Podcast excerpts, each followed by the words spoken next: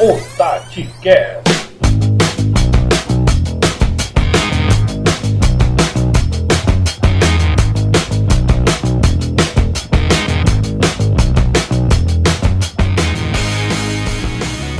Fala galera do TatiCast, passando aqui para gravar o episódio de número 11. A gente chega aqui exatamente já nesse pós-jogo de três vitórias das equipes cearenses, né? O Fortaleza venceu o Goiás fora de casa, o Ceará venceu o Bahia nos seus domínios na Arena Castelão e o Ferroviário venceu o Vila Nova por 4 a 0, uma sapatada contra a equipe goiana.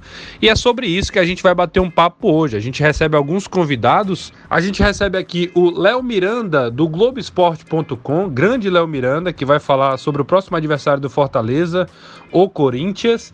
E também vamos receber o Ítalo Amorim do, ele é colaborador do MW Futebol, trazendo as notícias do Vitória, próximo adversário do Ceará, pela Copa do Brasil. Se liga porque tem muito conteúdo massa. E a gente manda aquele alô, né, pra galera que tá participando junto com a gente. Manda um abraço aí pro Vitão, zagueiro do Ferroviário, rapaz. A gente soube que o Vitão acompanha o Tati Cash. E hoje, Vitão, a gente vai colocar o Ferroviário, inclusive, primeiro, né? Então fica ligado aí que a gente vai falar da defesa coral. Prazer ter você aqui junto com a gente. Além do Vitão, o grande André Almeida do Sistema Verdes Mares, né, que tem sido um parceiro aí do TatiCast, sempre contribuindo bastante com as suas postagens e também conversando com a gente. E o grande Clever, né? Ele que é analista de desempenho do Atlético, parceiro da gente também, tem contribuído. A gente tem tido muita, muita ajuda de uma galera muito bacana. Então fica aí os nossos alores. Vamos ao app de número 11. Então é isso, galera. A gente começa falando nesse episódio exatamente do jogo do Ferroviário, né, contra a equipe do Vila Nova. A equipe Coral venceu por 4 a 0 o Vila Nova de Goiás em no, na Arena Castelão, né, os gols aí do Ilha Lira no primeiro tempo. Ah, os, no segundo tempo o Ferroviário ampliou com o André Mensalão, fez o 3 a 0 de pênalti com o Wellington Rato e fechou a conta num golaço de falta do Thiago Costa, lateral esquerdo, né? Ferroviário que assumiu provisoriamente a liderança, depois já foi ultrapassado pelo Santa Cruz até a gravação desse podcast. Né? Então, eu passo a bola para vocês para a gente analisar aí, até agradecer o Vitão, zagueiro do, do, Ferroviário, que acompanha o programa da gente. A gente até mandou um alô para ele. Mas o que é que a gente poderia falar dessa partida? E aí, Renato. Fala pessoal, ouvintes, Diego, Karine. É uma vitória é, que foi uma surpresa positiva para mim, né? Porque não é todo dia, principalmente a torcida do Ferroviário, Tava até comentando isso com o Diego ontem, que não é todo dia que o Ferroviário vai golear o Vila Nova, né? Time grande, Série B, e ganhou com uma propriedade que, como eu disse, surpreendeu positivamente. É, mais uma vez a gente vê alguns destaques individuais marcando, né? O Wellington Rato, para mim, é o melhor jogador do time. Fez um gol de novo, está sendo importante na bola parada. O Thiago Costa, que para a Série C é um bom jogador, aquele que já passou pelo Ceará, né? Uns tempos atrás fez um, um, um belo gol. O André Messalão, que chegou agora já com gol. André Messalão, que inclusive até jogou no, no amistoso que o Ferroviário ganhou do Fortaleza, né? O homem veio com vontade.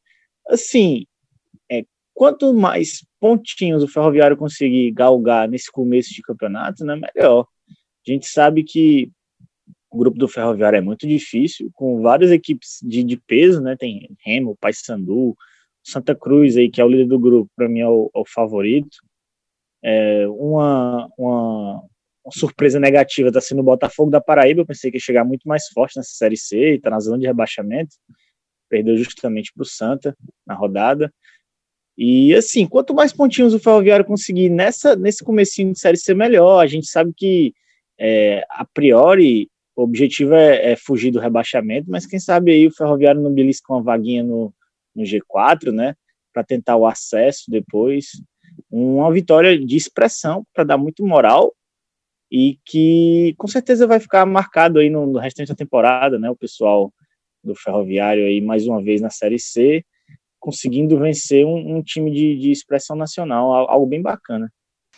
Fala pessoal, né, a quem nos ouve, João, Renato, Karine, né, é bom estar com vocês novamente. É, apesar de ainda estarmos, né, cada um em suas devidas casas, respeitando ainda o isolamento social. Cara, fator casa, para mim, eu queria destacar. Né, o Ferroviário fez seis gols e não tomou nenhum no Castelão. A gente tem em mente que a ausência de torcida faz com que o, o campo fique um pouco mais neutro, né? Mas o Ferroviário está sabendo bem é, jogar sobre seus domínios. Você falou do, é, do Rato, ô João.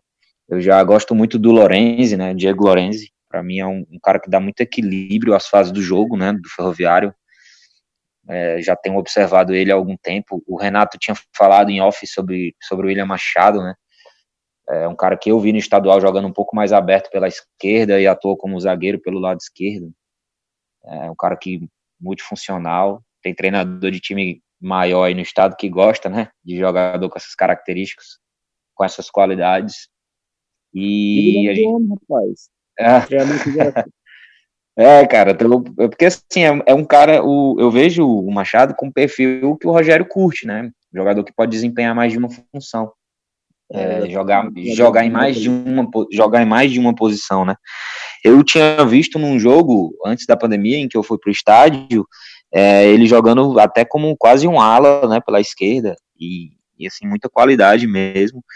É, o lado esquerdo acaba se tornando muito forte, né? Porque a saída de bola com ele tem o Thiago Costa, tem o Siloé que cai muito pro lado esquerdo. Então eu vejo um Ferroviário muito muito equilibrado, assim, sabe, nas fases do jogo. É, acho que foi muita infelicidade o fato de jogar com o Remo e tomar dois gols, tendo superioridade numérica em campo. E ainda depois diminuiu, mas não empatou. Eu acho que é muito louvável, é o, é o melhor começo entre os cearenses, né, é, na minha opinião.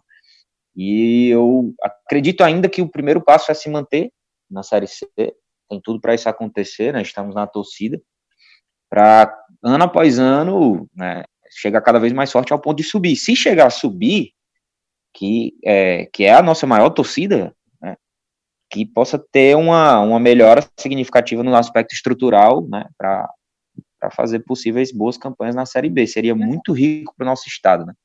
Aquela então, coisa, né, Diego, que a gente estava conversando, o fato do Ferroviário conseguir campanhas mais estáveis já facilita a ida dele no mercado, né, busca por reforço. A gente vê um time mais encorpado, mais experiente nesse ano, né?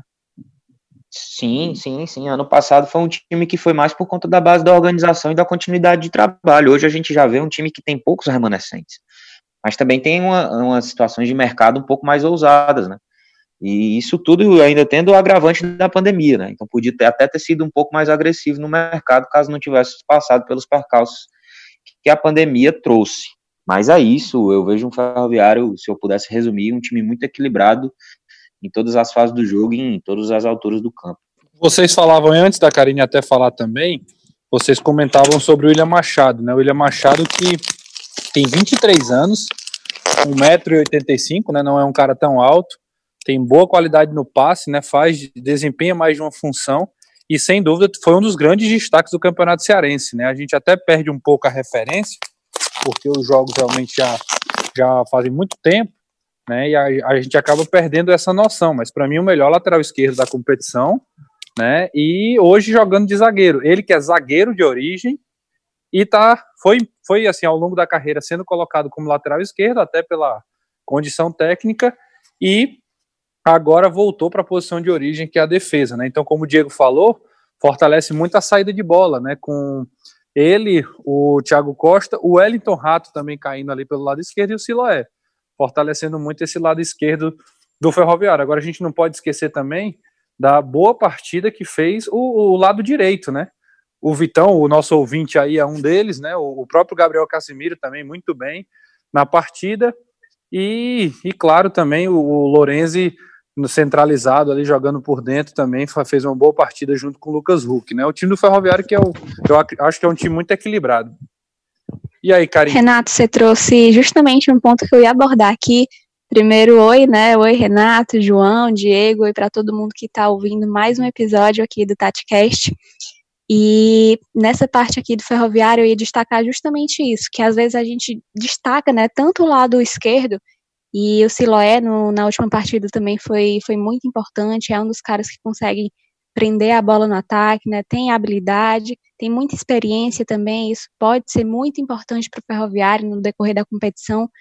Mas justamente pelo, por o ferroviário tentar né, descer tanto pelo lado esquerdo, muitas vezes o lado direito ficava totalmente sem marcação. Muitas vezes o Gabriel Casimiro recebia a bola totalmente sem marcação, porque todo o Vila Nova estava tentando é, fechar essa linha de passe aqui do lado esquerdo do ferroviário.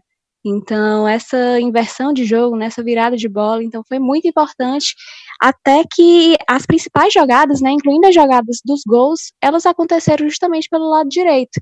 E até para um destaque que a gente pode fazer, né, porque apesar do lado esquerdo ser muito forte, o lado direito também tem sua importância, e a gente pôde ver isso principalmente nesse último jogo também.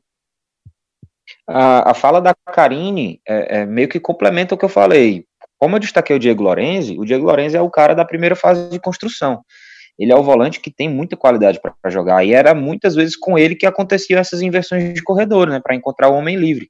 É, e, e, muitas vezes pegando o adversário em contra-movimento, né, que é, é, como a Karine falou, o Ferroviário ataca tanto pelo lado esquerdo, com certeza o Vila Nova sabia disso, e por vezes congestionava o corredor ali, que quando a bola circulava, o Lorenzi achava o homem livre com facilidade, né, é, é, é um ponto muito interessante de se destacar, e aí descreve o equilíbrio que eu falei. Né? Porque se a equipe não fosse equilibrada, ela só conseguisse atacar por um corredor, ela normalmente, naturalmente sentiria dificuldade caso fosse bem bloqueado esse corredor. Mas não, o Ferroviário circulava bem a bola, né? Pegava muitas vezes o Vila Nova em contramovimento e, e explorava o outro corredor. Perfeito. Muito legal. Para fechar, eu falaria só que o jogo foi 4 a 0 mas um dos grandes destaques aí foi o goleiro Nicolas e o setor defensivo, né? Acho que acertando essa parte aí, o Ferroviário tem capacidade suficiente de ali na frente uh, fazer os gols e conseguir os resultados. Agora enfrenta a equipe do 13. Mais para frente, no próximo episódio, a gente vai falar sobre isso, né? Virando a chave, a gente fala do Ceará Sporting Clube. Gente, o Ceará que vem de uma vitória agora contra o Bahia, a primeira na competição, né? Venceu o Bahia por 2 a 0 mais uma vez, né? Quarto confronto no ano, um empate, três vitórias. Mais uma vez o Kleber marcando, mais uma vez Matheus Gonçalves também entrando no segundo tempo, fazendo gol. O Ceará que vence a partida, joga talvez a, não sua melhor partida, mas uma partida consistente e consegue os três pontos, né? Mas é o que eu tava falando no Twitter, né, cara? É, mais importante para o Ceará do que a atuação era o resultado. Né? Ele precisava ganhar, até pela rodada. É, a gente viu alguns concorrentes vencendo. O Curitiba, por exemplo, né, deixou o Ceará na lanterna ali momentaneamente, ganhou do, do Red Bull lá em, lá em Red Bull, como diz o outro. É, e botou aquela pressão, aquela pressão chata, né, pro resultado. É, eu também não, não, gostei muito do jogo no geral, mas foi o, o resultado pesou com algumas é, é, atuações individuais muito interessantes, né? Principalmente do, do Fernando Sobral e do Gabriel Lacerda, é, que a gente viu muita gente queimar o cara, é, torcida principalmente, né? Por conta da falha no jogo do Atlético Mineiro. Ele também foi meio inseguro contra o Grêmio, mas foi muito bem contra o, o Bahia. É, o Renato falou aí dos gols do Kleber e do Matheus. É Matheus que fez gol no Bahia na Copa do Nordeste em Fortaleza, no 2 a 2 na Copa do Nordeste em Salvador e agora na Série A. E o Kleber, terceira vez, em três jogos, três gols no Bahia. O pessoal tava, tava até brincando com aquele influenciador lá do Bahia que, que, fez pouco do rapaz. E o homem fazendo gol. É um outro destaque que, que eu também falei no Twitter, né? Fernando Sobral, mais uma vez, para mim foi o melhor em campo. A jogada do, do segundo gol do, do Ceará é um negócio absurdo. Teve tudo, uma jogada completa, golaço mesmo. Roubou a bola do Fernandão na entrada da área do Ceará, arrastou e achou o Matheus ali. É, eu estava comentando com os amigos que esse tipo de lance também aconteceu contra o Vasco. Mas o Vasco, muito mais organizado que o Bahia hoje, pelo Ramon, principalmente na defesa, um time que só tomou um gol no campeonato e foi de pênalti. O Ceará não estava conseguindo achar aqueles espaços, né? Que o, que o Sobral achou o Matheus na costa, nas costas do, do, do, Nino Paraíba ali, um espaço vazio. Cara, é aquela coisa. A gente viu o Matheus fazendo aquela comemoração lá, como se não tivesse dando, dando ouvido às críticas, né? O pessoal tava pegando no pé dele. Mas é, a cada partida que passa, ele se consolida cada vez mais como um jogador específico, alguém para um tipo certo de situação de jogo.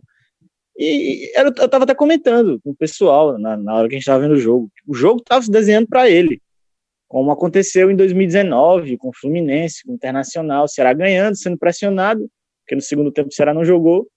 E era partida para ele, né? Deu certo mais uma vez aí o Guto foi feliz na substituição e ele conseguiu matar o jogo para o Ceará que como, como eu, eu acho que vocês também vão ressaltar, né, pesou o resultado. O Ceará precisava ganhar e ganhou. Agora tem um Copa do Brasil à parte, pensando só na Série A, tem um Atlético Goianiense no outro final de semana, uma partida que ele pode e, e deve pensar em pontuar, né, um confronto direto, e depois o Clássico Rei, né? Então, querendo ou não, já deu uma aliviada no clima. É, já eu via gente até mais pessimista falando em Guto perder a cabeça, né, ser demitido, que eu também não duvido, porque futebol é a gente sabe como é aqui no Brasil. Mas com certeza. Aí, João. Aí, João, é, é, é, que nem aquela. É, aí é que nem aquela figurinha lá do, do WhatsApp, né? Aí é loucura, né? Demitir é. o Guto, aí é loucura demais, né? Eu, também não é. duvido, não, né? A gente Exatamente, teve... você, você bota a mão já no teve... fogo, eu não boto a pau. Não, de jeito nenhum, né? De jeito nenhum. Mas eu, eu falo assim, porque não faz o menor sentido, né? é, você questionar o treinador com as opções que você tem. Aí você tem três demissões já em cinco rodadas no Campeonato Brasileiro, né? Caiu o Jorginho, aliás, caiu o Barroca, caiu Ney o Ney Franco e agora caiu o Daniel Paulista, né? Os três já substituídos aí pelo Jorginho. O Jair, Jair foi pro esporte, esqueceu que foi pro Goiás agora. É, Tiago Largue. Tiago Largue, exatamente. Foi substituído pelo Tiago Largue, é, os três aí que, for, que foram trocados. Mas e aí, Diegão, Carinho, o Ceará venceu, convenceu, é, é, por aí, o João tem razão? Cara, eu acho que tem uma, uma, uma pequena alteração aí, né, nos comportamentos. Eu acho que a volta do Vina foi muito boa, é, porque trouxe de volta é, o comportamento base e o sistema base da Copa do Nordeste, né? Contra o Grêmio, o Ceará meio que ficou num 4-5-1, é, no Atlético Mineiro em muitos momentos também, e isso altera a, é, a, gestão do espaço, né? E eu prefiro muito mais quando é a tradicional linhas de quatro com Vina e Kleber na frente, porque eu, inclusive, estava assistindo agora o primeiro tempo, de novo, né, para poder analisar melhor. É, eles induzem muito os, os zagueiros a irem para os corredores que eles querem, né, que é orientado pelo Guto, claro. É, inclusive, é uma das coisas que a gente vai falar num futuro próximo, né, sobre a organização defensiva do Ceará, mais especificamente do Kleber. E eu acho que isso altera muito o comportamento da equipe, porque o próprio Guto falou que valoriza muito jogar em transição, né? Ele até fez uma analogia com o basquete, com outras modalidades. Então, assim, e tem uma frase que eu guardo, né, que é do talvez a minha maior referência no futebol como treinador, que é o Bielsa, que ele fala uma coisa é eu jogar esperando o erro do adversário, Outra coisa é eu me comportar é, provocando o erro do adversário. Então o Ceará é muito isso, né? Eu vi um Ceará que, em organização defensiva, induzia o, o Bahia ao erro, né? E aí tentava se aproveitar disso após retomar a posse da bola, né?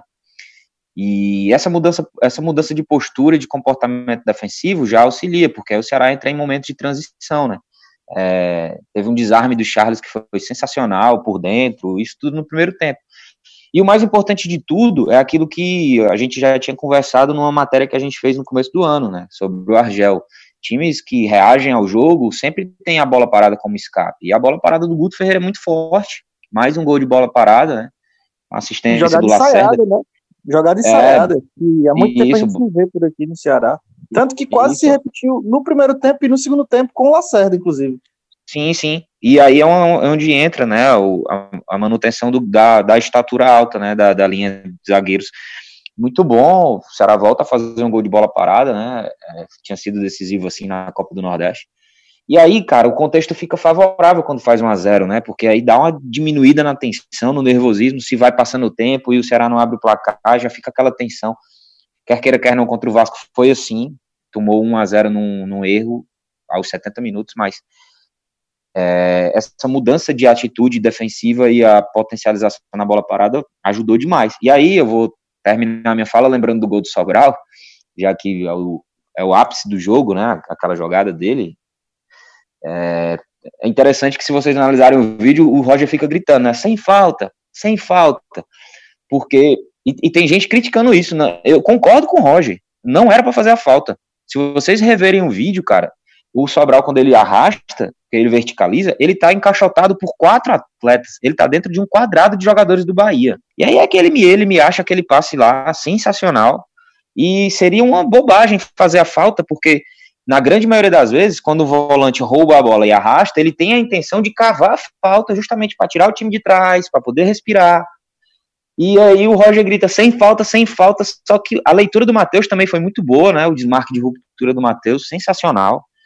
E aí é o contexto para ele, cara. Ele pode se chatear, mas ele precisa mostrar, iniciando o jogo, ele precisa mostrar. Ele já falou que é jogador de início de jogo, mas ele precisa mostrar porque até agora ele está mostrando ser um jogador desse cenário, desse contexto. Eu assisti o jogo com o João Pedro e ele falou, pô, tá lembrando muito o jogo do Fluminense, cara, é jogo pro Matheus, né? E eu vi um dado é, que ele fez seis dos sete gols entrando no jogo, dos, dos gols que ele tem com a camisa do Ceará. Isso mesmo, é exatamente então, isso. Assim, então, assim, ele é muito útil. Ele só tem que entender, ele mesmo entender, dizer, poxa, meu contexto é esse. Ou então, pô, vou trabalhar mais para entrar já de início. É, é, eu, eu, eu, posso, eu minha... posso fazer um comentário em cima disso, Diego? Tranquilo, o comentário, o, o, comentário é o seguinte: eu, eu acho que esse negócio de primeiro e segundo tempo, eu acho até que é meio relativo. Eu acho que o Matheus é jogador, e isso quem defendia era o Enderson ano passado, ele, de dizer o seguinte: o Matheus é um jogador que é, é, é próprio para jogo onde ele tem campo para correr com a bola ou correr né, na projeção para receber essa bola.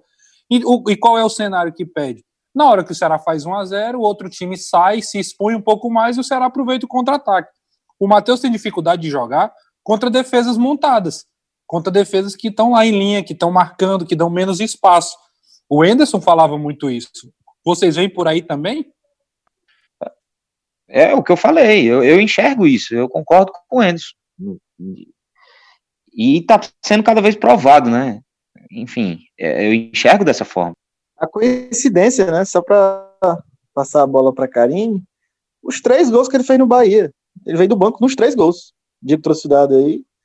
Aqui em Fortaleza, ele entrou no segundo tempo, a torcida já estava pegando no pé dele, vaiando. Ele achou o gol lá do empate. Na final da Copa do Nordeste, mesma coisa. E na, na última rodada do Brasileirão, a mesma coisa. Assim, eu acho que é, é tentar lutar contra algo que, que a gente está vendo, todo mundo vê, consegue ver, enxergar, que é o, é o, mais óbvio, né?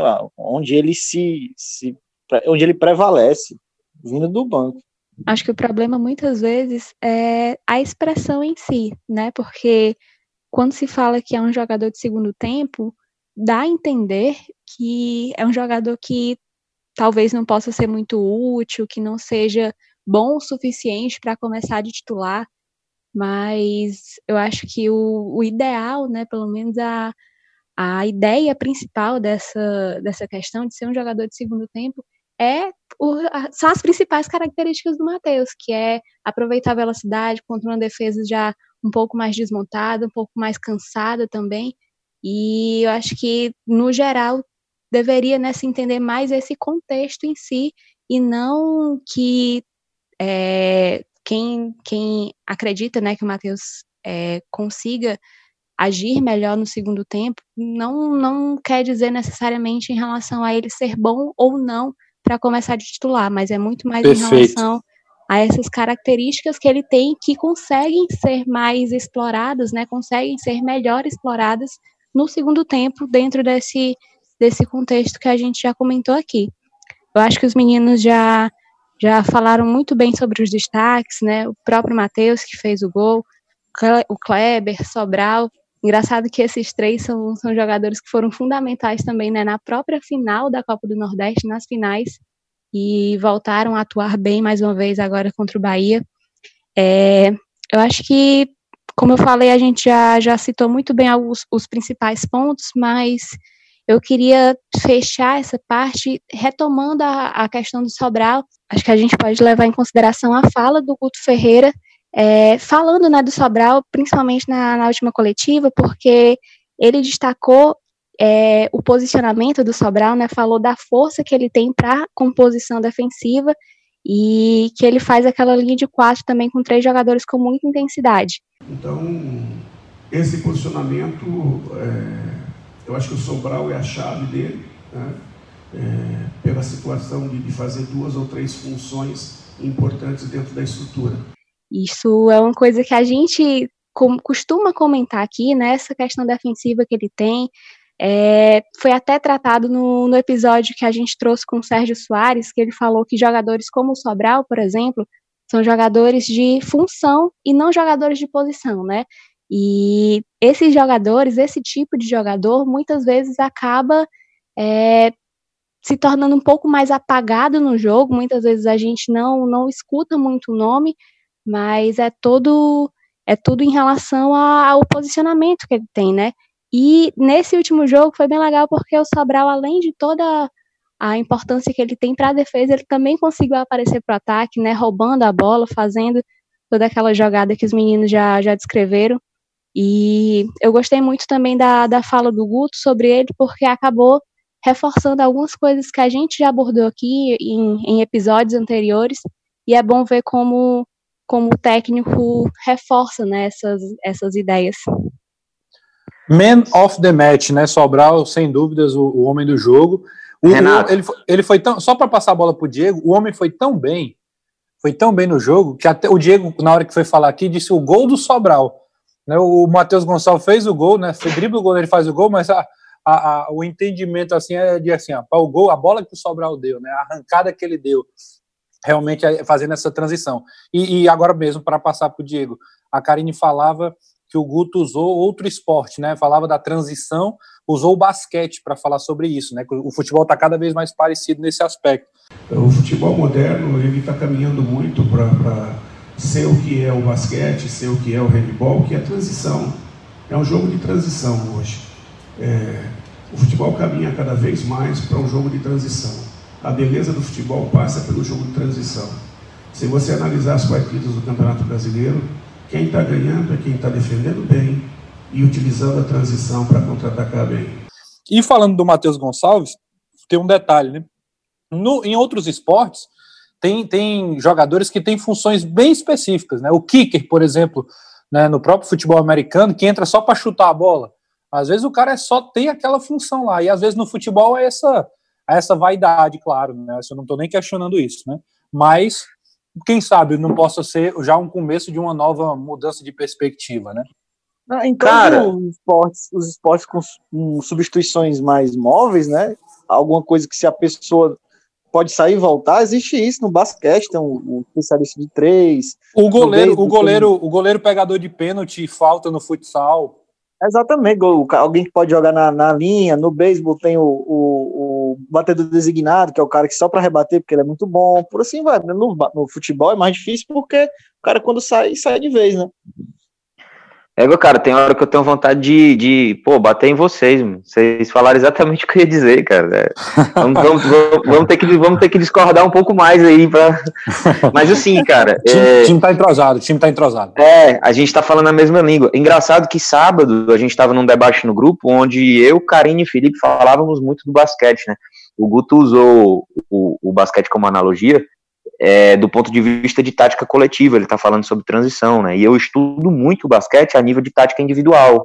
Aí já é uma outra situação, uma outra vibe, né? Digamos assim. É, só para complementar a tua fala, a gente, eu e o João, a gente foi atrás de saber, né? Pedimos informações lá no Ceará. O, o Sobral correu quase 12 quilômetros, é para mim é, é um absurdo o cara manter essa média. Eu tô curiosíssimo para ver até quando ele vai manter esse nível. Eu tenho certeza que se depender dele, ele pede para jogar na quarta-feira de novo e vai correr 12 quilômetros, assim. E é um jogo de transição. De que... quilometragem, né, Diego? Nos últimos 10 jogos com ele em campo, só em dois ele não fez 90 minutos ou mais. O que é uhum, absurdo. Exato. Pois é, cara. E assim, e é como eu falei também, o contexto potencializa. Se você joga em transição e você tem um cara forte, que desarma bem e arrasta bem, é, você está potencializando esse cara, né? E perfeito. A minha fala que vocês disseram era isso por conta das mexidas, eu acho que essa regra de mudança de três para cinco mexidas, né, é, vai, vai aumentar muito a, a, intensidade do jogo. é, equipes marcando em bloco alto, muita alternância de posse. Eu estava assistindo o Inter e Atlético Mineiro, teve gente que, ah, e dizem que esse jogo é legal, olha quantos erros de passe, mas, cara, olha como é que as equipes estão marcando também, né? A, a, o nível de intensidade defensiva é absurdo. A gente está montando o material do Kleber aí, o que esse cara percorre, de, que esse cara induz e fecha a linha de passe e vai e pressiona. Cara, o ritmo do jogo está mudando. Então, a gente tem que ficar atento a isso. É por isso que eu achei que a fala do Guto foi fantástica, né? Está se assemelhando muito a um, um esporte com mais transições. É, é, vai ter talvez aí menos momentos de organização e mais momentos de transição. Concordo demais com a fala do Guto, né?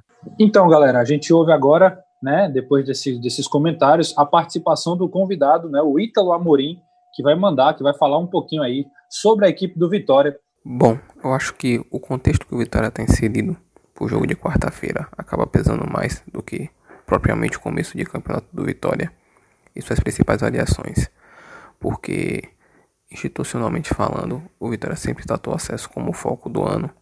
Então, tanto o Campeonato Baiano como Copa do Nordeste como Copa do Brasil acabaram ficando em segundo plano, então quarta-feira não deve ser diferente.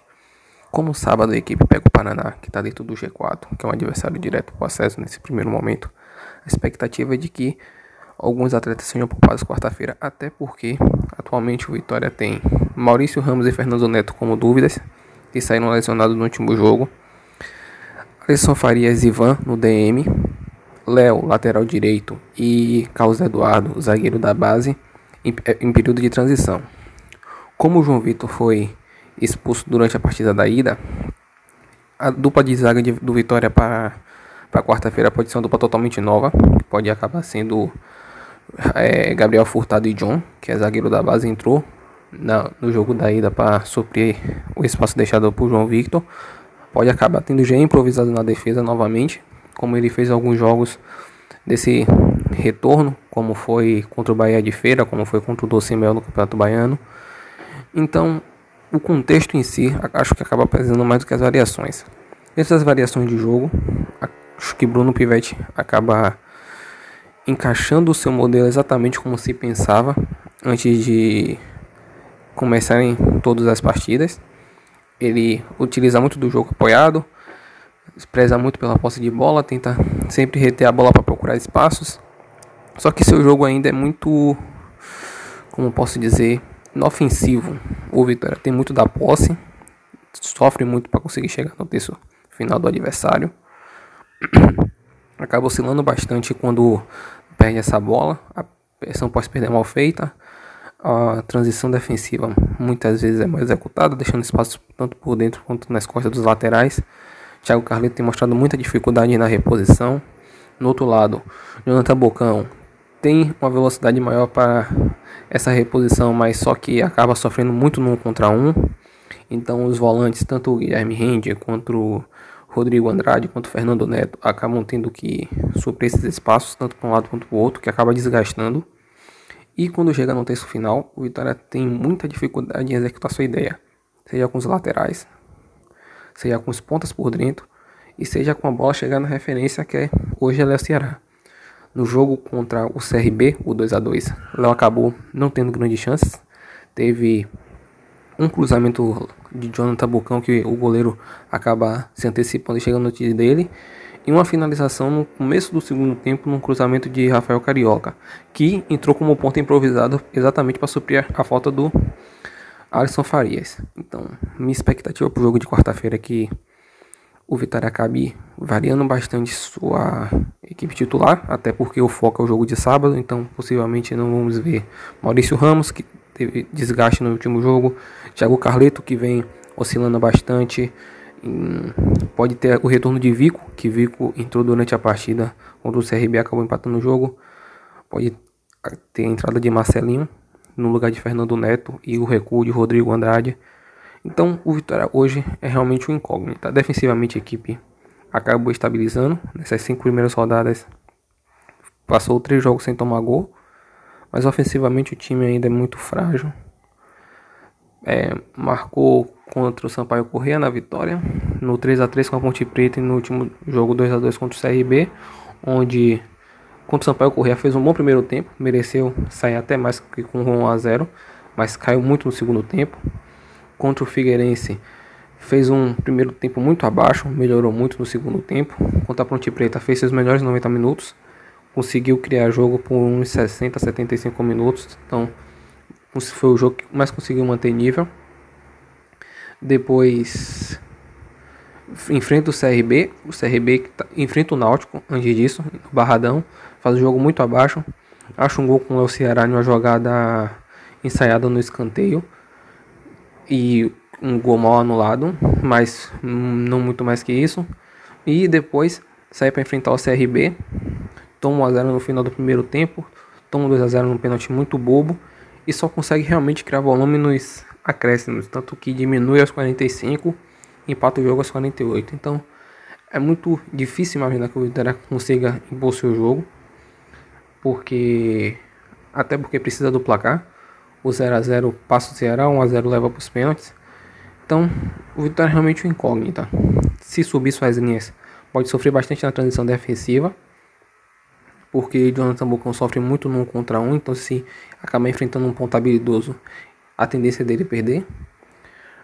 Do outro lado, se não for o Thiago Caleto, for Rafael Carioca. Rafael Carioca, até com o lateral, no segundo tempo o jogo o CRB melhorou um pouquinho, mas ainda muito pouco, não mostrou para que veio. Então, as principais chances do Vitória tendem a ser de bola parada. Outra jogada ensaiada, como foi contra o Náutico, pode ser um bom exemplo. Mas sem Thiago Carlito, as faltas acabam sendo muito inofensivas também. Então, realmente, o Vitória é incógnita. Não dá para saber o que se espera do jogo de quarta-feira, até porque o Vitória joga quarta-feira com a cabeça em sábado. A cabeça é no jogo contra o Paraná, com possíveis retornos, com possível retorno de Alisson Farias, com possível retorno de ao menos o Léo na lateral direita.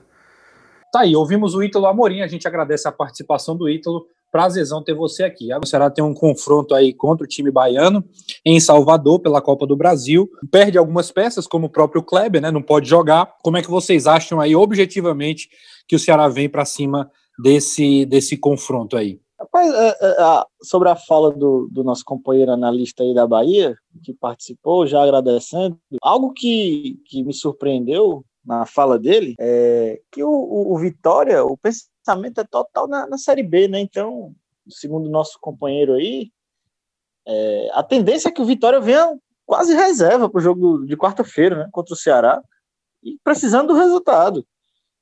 É, o Vitória que, que depende muito da bola parada do Thiago Carleto. O Thiago Carleto já está sendo criticado lá pelos mesmos problemas que, que apresentou aqui na época do Ceará. Carleto que também nem é certeza de jogar, né? Justamente por causa dessa, dessa dúvida então, se é um vai o time titular ou não.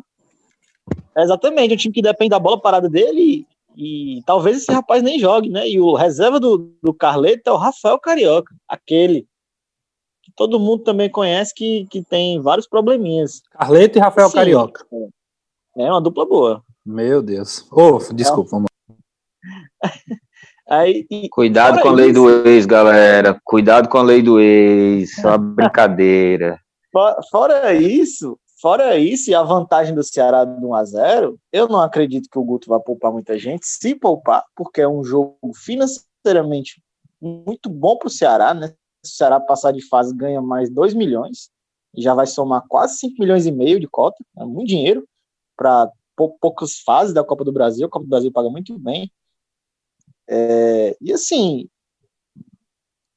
ansioso para ver como, como o Sobis vai se portar, né? A gente vê que a má fase parece que não quer largar o homem, perdeu um gol no jogo do Bahia, né? Ficou na trave. O Kleber não pode jogar por causa da participação do Barbalha, nem o Jacaré. Então quem deve jogar é o Rafael Sobis penso eu. É, contra um Vitória provavelmente reserva, que não sabe nem como vai montar a defesa, será favorito, né? torcida do Vitória ainda com, com o Ceará engasgado, né? Porque já são quatro mata-matas seguidos que o Ceará elimina o Vitória. Copa do Nordeste e agora tem a oportunidade de eliminar também na Copa do Brasil, né? O pessoal tá meio mordido com o Ceará por lá. E agora é com você, meu amigo. Você ouve, tira suas conclusões e assiste a, a partida entre o Vitória e Ceará pela Copa do Brasil. Vamos para a reta final, falando do tricolor de aço. Bom, a gente fala agora exatamente sobre o Fortaleza, que enfrentou a equipe do Goiás, venceu por 3 a 1 Gols de Wellington Paulista, o Bruno Melo e o Yuri César fizeram os gols. O Fortaleza foi tomar um gol já depois que estava 3 a 0 Teve a estreia do Ronald. Vou passar a bola para vocês, mas aí vocês já falam, já, já comentem também, pensando nesse duelo contra o Corinthians pelo Campeonato Brasileiro. Se o Ceará teve o alívio dele contra o Bahia na, no final de semana, o Fortaleza conseguiu isso contra o Goiás, né? O Fortaleza estava com jejum de gol, e algo que o Rogério não tinha passado ainda por aqui. Felipe trouxe em programas anteriores aí. Quanto de tempo que o Fortaleza não ficava tantos jogos sem fazer gol? E de vitórias, né? E aquela famosa vitória para dar moral. É, o Fortaleza fez um excelente primeiro tempo. Ney Franco aí, que já caiu no, lá, lá no Goiás. É, aparentemente não estudou o suficiente o Fortaleza. É, a gente viu um Oswaldo muito livre no primeiro tempo. defesa do Goiás viu alma com o Oswaldo e fez um excelente primeiro tempo. Para mim foi o melhor da, daquela dos primeiros 45 minutos. Né? Achou o Wellington Paulista no primeiro gol. O Wellington Paulista que mostrou que não pode ser reserva, né, cara? A gente, até no, no programa que foi pré-primeira rodada, né, do Brasileirão, a gente fez um, um apanhado geral e concordamos que tem vários times em níveis semelhantes ali, abaixo de um G7, G8, né? Um, G, um G10 ali, G12. E em jogos envolvendo times semelhantes a nível técnico, um golzinho no começo muda tudo. Fortaleza fez o seu golzinho lá, com a jogadaça do Oswaldo, aquela jogada manjada, mas que sempre dá certo, com o Elton Paulista tirando a zica do time, né? Mais um, um, outro, um outro fator que, que mostra que o Ney Franco não estudou muito bem o Fortaleza, segundo gol do Fortaleza, uma, uma jogada repetida do Yuri César, que fica esperando a sobra do escanteio, e aí o juiz deu o gol pro Bruno Melo, mas é aquela sacanagem da regra, né? Porque o gol foi do Yuri, pô. E a bola ia entrar. O Yuri que fez um gol igual, daquele jeito, igualzinho no Ceará no estadual e quase fez na Copa do Nordeste, né? Foi na trave. Então, assim, uma jogada já que, que quem estuda o adversário tem que esperar. O Renato citou a estreia do Ronald, eu gostei bastante. É, o pessoal estava com desconfiança e tal quando ele chegou, por ser desconhecido, vindo um time sem expressão, né? Lá de Santa Catarina, mas gostei, foi muito seguro. Tá certo que ele entrou numa situação favorável, né, de 3 a 0 mas um volante tranquilo, com, com um bom passe, teve boas inversões de jogo, gostei. Animador. O único problema do, do jogo do Fortaleza, que foi bem, bem seguro, partida controlada mesmo, foi no final do jogo ali. Goiás achou um golzinho e o Felipe Alves quis um, que deixar o torcedor um pouco nervoso já no, no final, uma falta do Rafael Vaz que ele soltou na pequena área ali, com 40 do segundo tempo, se o Goiás acha o segundo gol, o negócio ia ser difícil, um nervosismo desnecessário, né? Mas um jogo seguro do Fortaleza para dar moral e para tirar é, a Iaca que estava no time, né? A zica mesmo, time que não conseguia fazer gol. E só para fechar esse comentário do Goiás, né? Não, podia, não poderia vir melhor o resultado contra um concorrente direto, quebrando o jejum de gol de vitórias e fora de casa. É o, o jogo para dar moral, já querendo pensar no Corinthians, né? É, eu, particularmente, já disse por várias oportunidades que não sou muito de questionar é, a escolha de peça, né? É, nem no decorrer, nem de início. Né? Eu preciso respeitar o entendimento e o convívio semanal do treinador nas sessões de treino.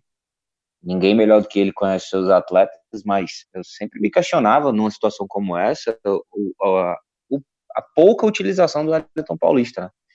O Wellington Paulista não foi titular contra o Botafogo, entrou contra o São Paulo aos 45 do segundo tempo e, cara, ele é o artilheiro do time nas últimas duas temporadas. Né?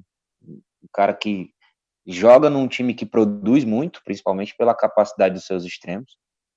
E, na minha opinião, se ele tiver 100%, cara, é, ele não pode ficar fora. Com todo respeito ao, ao Cariús, o Orobó, o Ederson, os outros que podem atuar ali como nove, mas a primeira opção, pelo menos na minha ótica, é a do Elton Paulista. E assim, não só pelo gol. Se vocês lembrarem do terceiro gol, ele sai da área, faz um apoio frontal sensacional. E o Tinga, que até pouco tempo saiu uma matéria que ele era o líder de assistências, né? Confesso não saber se essa se essa liderança permanece, mas o Tinga, que é um exímio assistente, né? Daí ele acha o Yuri César dentro da área, mas essa participação ofensiva do Elton Paulista é fundamental. E, e, como o João falou, tem um outro ajuste que eu acho interessante de falar, é o, a escolha do lateral, né? É, cada jogo, o Rogério usa muito bem os quatro laterais que tem, porque depende muito de como se porta o adversário, né? Ele até falou em coletiva que ele queria que esse ataque lá, é, pelo lado, ficasse muito mais restrito ao Oswaldo, né? Dá a entender que é como se o Bruno Melo desse mais liberdade para o Oswaldo. E aí a gente sabe que o, o, né, rolou até a velha bronca no Tinga lá.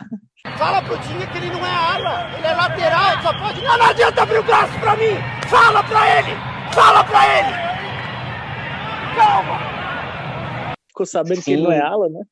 Sim, sim, sim, perfeito, bem lembrado. Foi até engraçado, virou meme, né? E, e é isso, cara. Ele deu liberdade pro cara que num contra um vai levar vantagem quase sempre pela qualidade que tem. O Oswaldo é nível altíssimo, né?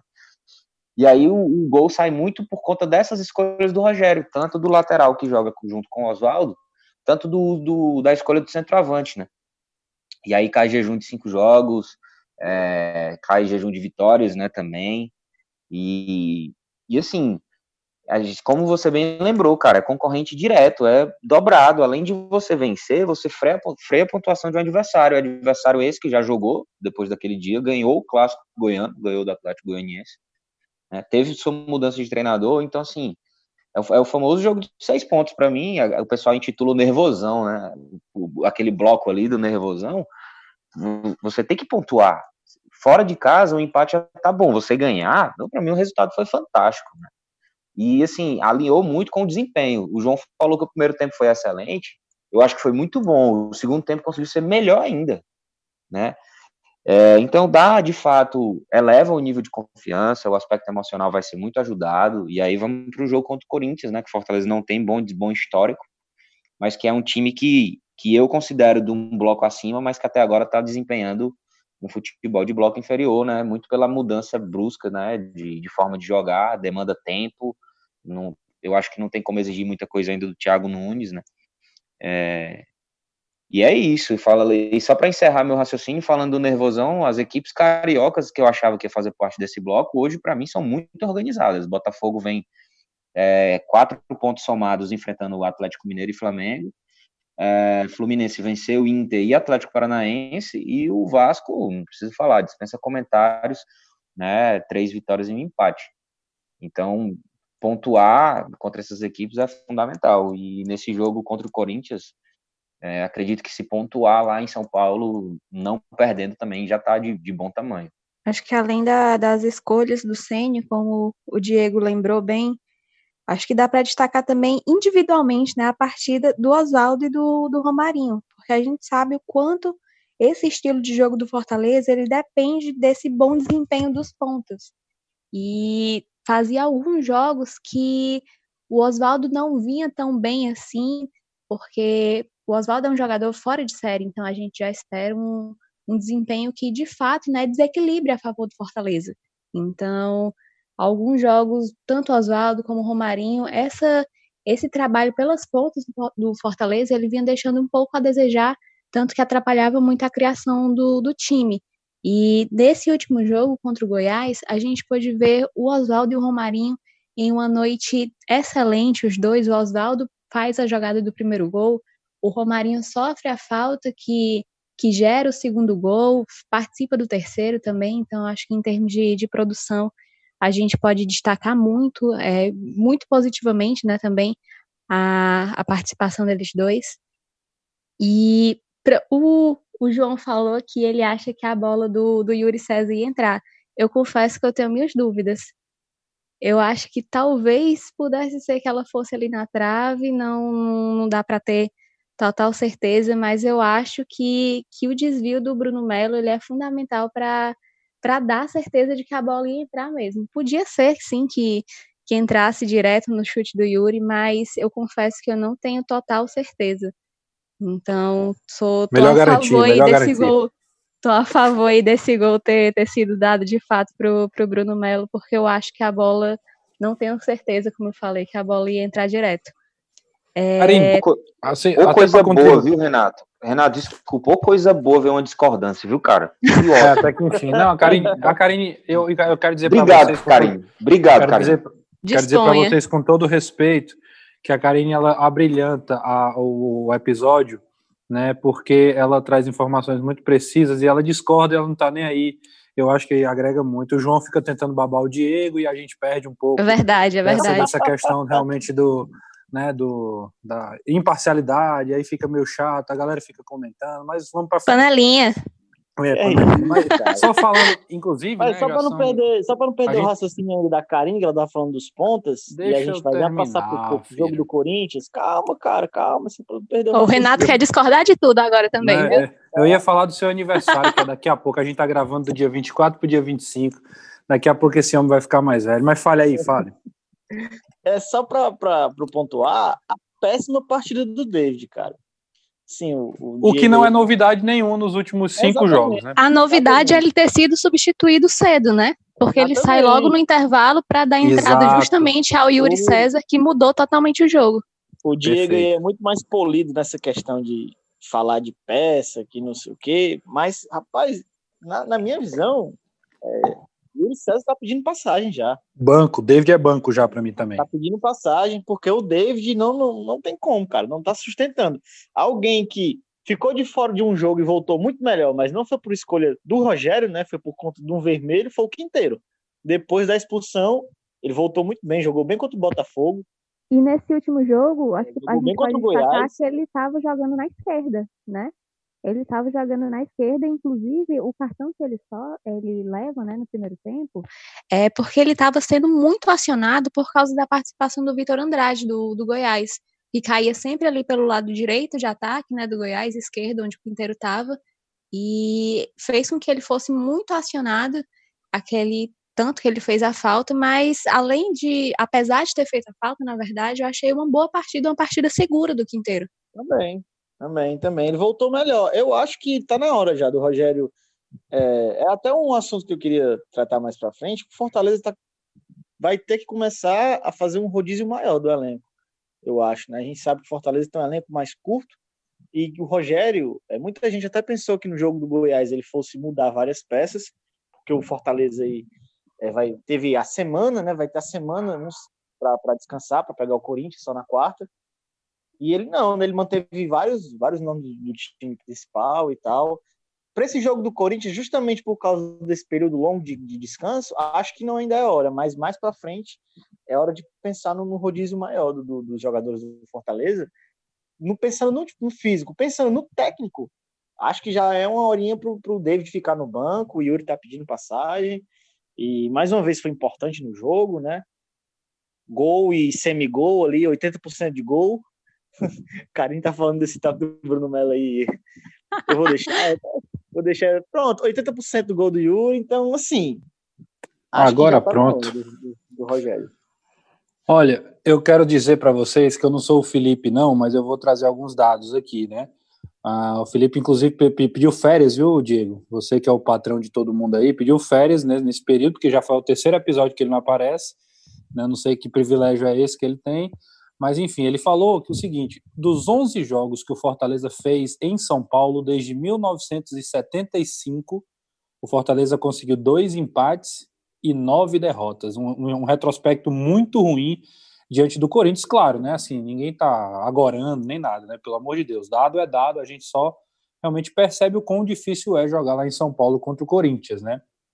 Cara, é, o Felipe, eu dei férias para ele porque eu não tinha condição de pagar tanta hora extra já, né? Tava ficando complicado. E tá negócio de patrão. Nesse caso tá de, certo. Negócio de patrão, não, pô. O negócio aqui é nosso, mas. E assim, eu gosto muito de jargão de futebol. Tem uma galera que critica. Tipo, eu acho que camisa pesa, eu acho que tem muito jargão aí que eu acho muito bacana, que cabe sim. Quem, quem, quem quiser discordar aí, fica à vontade, né? Já que a, a pauta aqui é a discordância. E, e, eu vou lançar o de sempre também, que é tabu foi feito para ser quebrado. Então acredito que se o Fortaleza tiver um plano de jogo, que normalmente o Rogério faz um bom plano de jogo em relação ao adversário, mesmo mantendo seus comportamentos, sendo fiel às suas convicções, né? É, jogando em transição, dá para o Fortaleza sonhar com vitória, por que não? Ano passado, o Fortaleza fez um jogo muito digno, teve aquelas polêmicas de arbitragem, aquela é, memorável coletiva que o Rogério deu, né? Muito satisfeito com a arbitragem.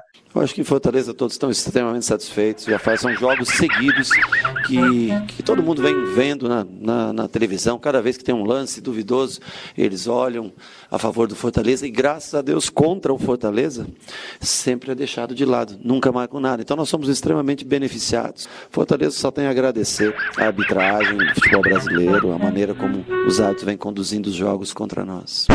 Mas ali foi um típico jogo que o Fortaleza jogou, se portou e, e poderia muito bem ter vencido, né?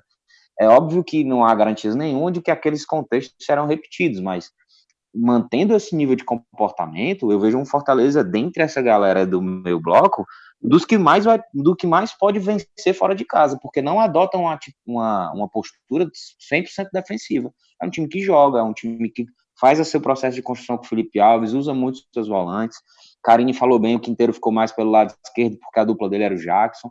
E aí fico muito curioso para saber né, se vai manter isso, se isso foi testado para ver como era a primeira fase de construção com o zagueiro, né?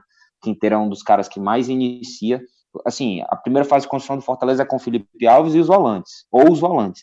Os zagueiros fazem muito pouco. E quando fazem, quem mais faz é o Quinteiro. Então eu fico curioso para saber se essa escolha do Rogério é pensando nisso, né? Porque queria ver mais vezes mas é, dá para fazer uma boa projeção para esse jogo, por mais que nunca tenha vencido lá. É, vou repetir o jargão: o tabu foi feito para ser quebrado.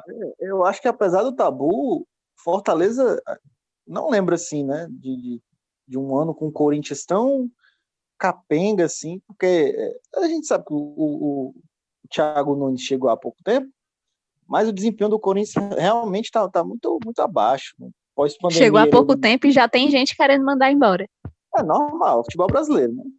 É, no, no pós-pandemia aí, é, o Corinthians só deu uma engatada ali no mata-mata do Paulistão, mas escapou de perder o título para o Palmeiras no último lance e mesmo assim perdeu nos pênaltis.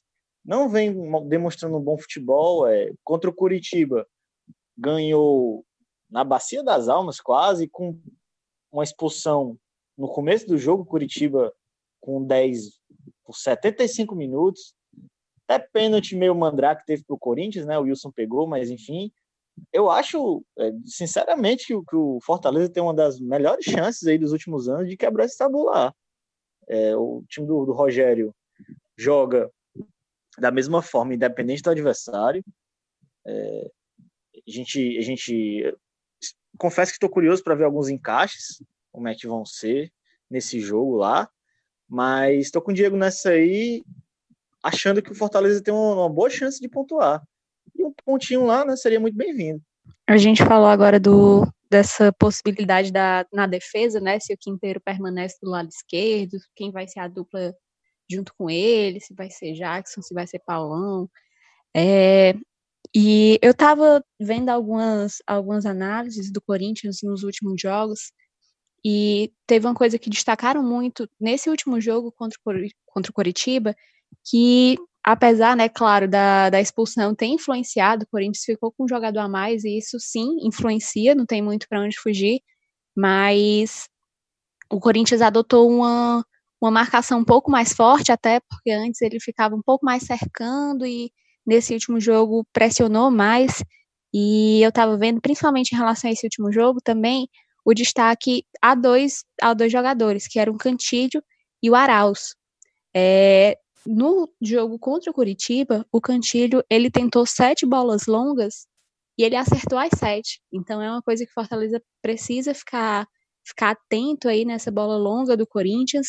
É um time que vem descendo um pouco mais pelo lado direito com com Fagner, com Ramiro, mas tem tem algumas inversões também justamente com o Cantilho para pegar o ataque do, do lado esquerdo. A gente sabe que do, do lado esquerdo pode pintar até o próprio Launatel, né, que Fortaleza conhece muito bem. Não necessariamente de titular, mas pode ser uma peça que entre no, no decorrer do jogo, tá fazendo gol, inclusive, por lá. E Fortaleza, como eu falei, precisa ficar atento a essas possíveis inversões. E além do Cantilho, o Arauz, né? Porque ele, como esse esse camisa 10 do time, ele estava atuando mais entre, entre as linhas de marcação, né? Isso em relação ao jogo, como eu falei, contra o Curitiba. Então também é uma são dois jogadores que, que vêm crescendo no Corinthians e o Fortaleza pode ficar atento para tentar buscar essa vitória. Um detalhe, Karine, é que o Otero, né, novo jogador do Corinthians, é, saiu no bid hoje. Então, Sim. É, já, já pode estrear contra o Fortaleza, né? A gente sabe da qualidade do Otero, alguém muito bom na bola parada. Assim, é uma opção bem interessante para o time do Thiago Nunes. Eu particularmente gosto muito dele, do Otero. E eu estava gente- falando dessas possíveis inversões, Grande Otero. né? Da...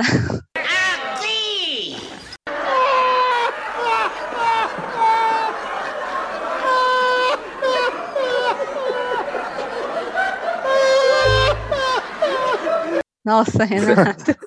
eu tava, eu tava tentando fugir disso, mas lamentável queria esse dizer- episódio só- de hoje, viu? Só- Queria dizer que está só- é, lamentável. só queria dizer que ah, esse episódio para mim está sendo um dos melhores. Inclusive, eu quero dizer que você que está ouvindo, eu não sei que horas você está ouvindo, mas são é meia-noite do dia 25. Hoje é aniversário do grande João Pedro Guedes. Quero dar os meus parabéns aqui. O primeiro a dar parabéns no ano de 2020. Obrigado, viu, cara. Agradeço. Você tá Nossa, que- precipitado, que- né? que No, no horrível. meu relógio. Que no- desânimo. No meu relógio são 23 e 57, mas tranquilo. No meu, no meu também, viu? Renato tava Renato apressado matar, demais. pô. Quem comemora aniversário antes da azar, cara. Tem que esperar É, virar, pelo menos. Você que está ouvindo esse episódio, acredite em mim. É, vamos lá. É, para a gente ir para a reta final, gente, aqui do, do nosso. Só uma coisa que eu ia destacar, Renato, antes dessa piada lamentável que você fez, é porque Qual piada? eu não vou repetir. Ah, sim, tá bom. Você não vai fazer isso comigo.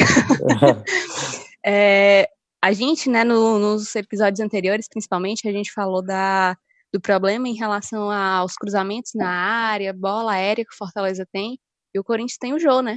Vale, vale também a lembrança, vale a menção aí. É, o João é um grande atacante mesmo, né? É, como eu falei para a gente ir para a reta final, é, a, minha, a minha pergunta para vocês é o seguinte, né? O Fortaleza tem uma sequência muito dura, né? A gente analisa aqui o pré-jogo do Corinthians, mas vocês acham que vale a pena? O Fortaleza teve uma semana aí para descansar, apesar de ter um, uma viagem muito desgastante lá de Goiânia, teve né, é, um dia a menos para poder treinar, né? Que foi exatamente a, a quinta-feira. É, vocês acham que o Fortaleza deve se concentrar nas duas próximas partidas, contra o Bragantino e contra o Ceará, que são as duas em casa? Ele deve poupar o time, é, o Rogério Senna deve poupar o time é, para vir com mais força máxima para o jogo do sábado contra o Red Bull e também o da semana na quarta-feira contra o Ceará? Eu, eu acho que sem essa pausa via, via CBF aí, que deu certo para Fortaleza, Corinthians, né? Acho que era um jogo para poupar sim. Agora, por conta dessa, desse período de descanso mais longo, acho que não. É, eu tentaria botar um, um- colocar um time mais misto, fazer um rodízio maior contra o Red Bull em casa.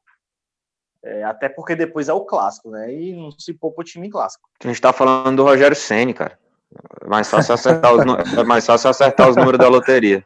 Segue. É, eu, sempre, eu, sempre tento, eu sempre tento pegar, mas o Diego sempre relembra disso aí. Faz parte mesmo.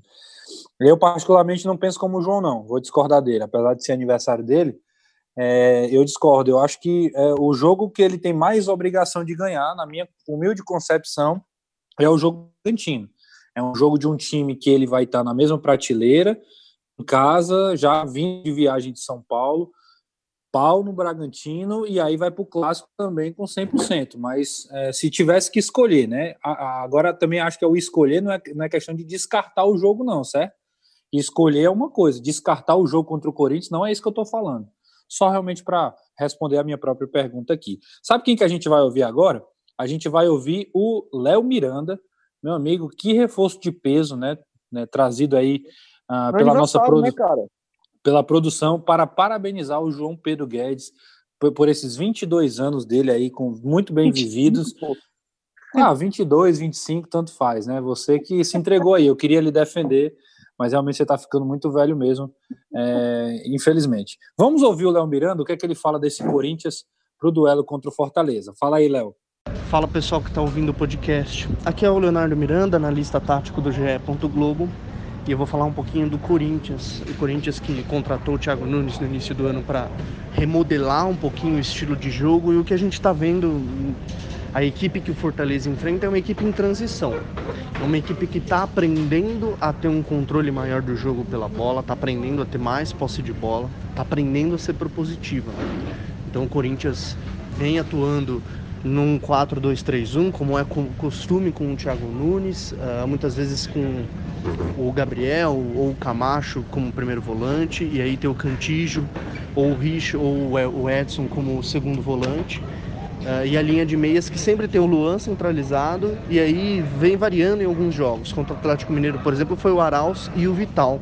E eles fizeram um grande jogo e o Jô, que não vai jogar esse jogo por conta de ter sido diagnosticado com a Covid-19. Uh, então talvez o, o, Corinthians vá a campo com o Bozelli.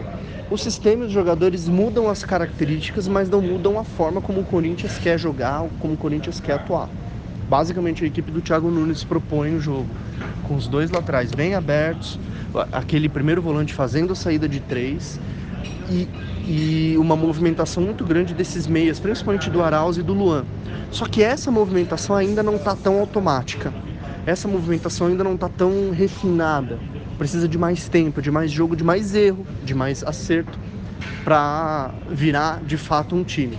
Então o Corinthians ainda depende muito do pivô do centroavante, que vai ser o Bozelli. Normal, o, o Jô que era o centroavante, está tendo uma participação muito grande nos jogos, nos gols e na construção dos, dos, do, do time do Corinthians, porque ele retém a bola e de um certo modo faz os meias esperarem, faz os meias jogarem nesse espaço mais curto perto do centroavante. O que a gente pode esperar contra o Fortaleza é, o Fortaleza não vai abrir mão de ter a bola, como é costume da equipe do Rogério Ceni. E o Corinthians pode ser que encontre alguns espaços para contra-atacar, como algumas equipes que jogaram contra o Fortaleza encontrou. Então pode ser que o Thiago Nunes surpreenda com o Vital, que é uma opção de velocidade, com o próprio Otero, que é uma opção de velocidade, que acabou de, de ser contratado. O Corinthians ainda falta, ainda se sente desse jogador de velocidade.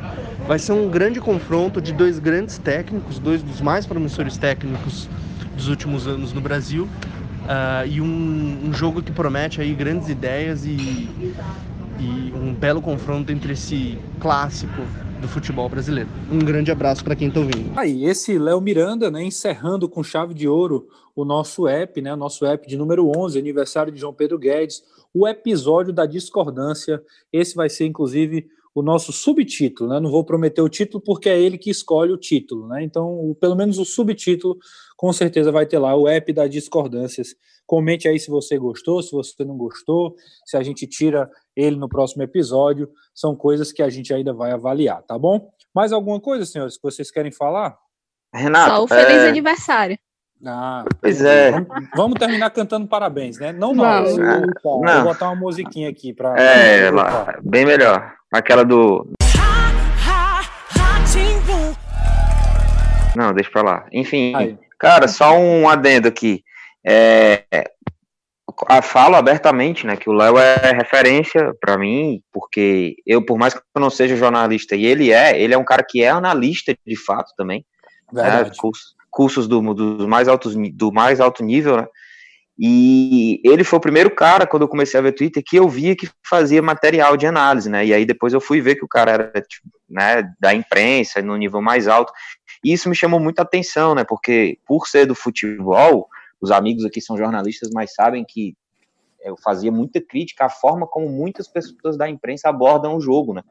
Então eu acho que o Léo, para o jornalista que quer olhar para o jogo com a, voltado para análise, ele é uma referência. Então, o cara fazer parte de um episódio nosso é, é de uma honra gigante, né? É, já agradeço demais a ele, né, pela, pela, por aceitar o convite, né? Enriquece demais. Show de bola, é isso mesmo. Então, um grande abraço aí para o Léo, para o Ítalo também que participou hoje. Esses os nossos convidados, enriquecendo aqui o episódio de número 11. Um grande abraço para você, um grande abraço para você que nos acompanhou também. E agora a gente vai rodar para encerrar o episódio número 11, aniversário de João Pedro Guedes.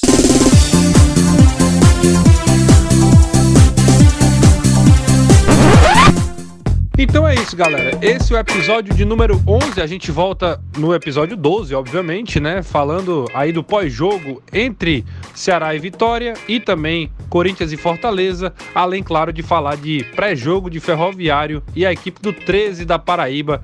Também já pensando aí na rodada da Série C e falando de Ceará e Fortaleza, pensando também na sexta rodada do Campeonato Brasileiro da Série A. Fica com a gente, segue a gente nas redes sociais, procura o perfil do TatiCast lá no Twitter e no Instagram, tem sempre material, tem sempre postagens ah, falando sobre tática, comenta, compartilha, manda para os seus amigos, tá bom? A gente conta com você. Um grande abraço e até a próxima.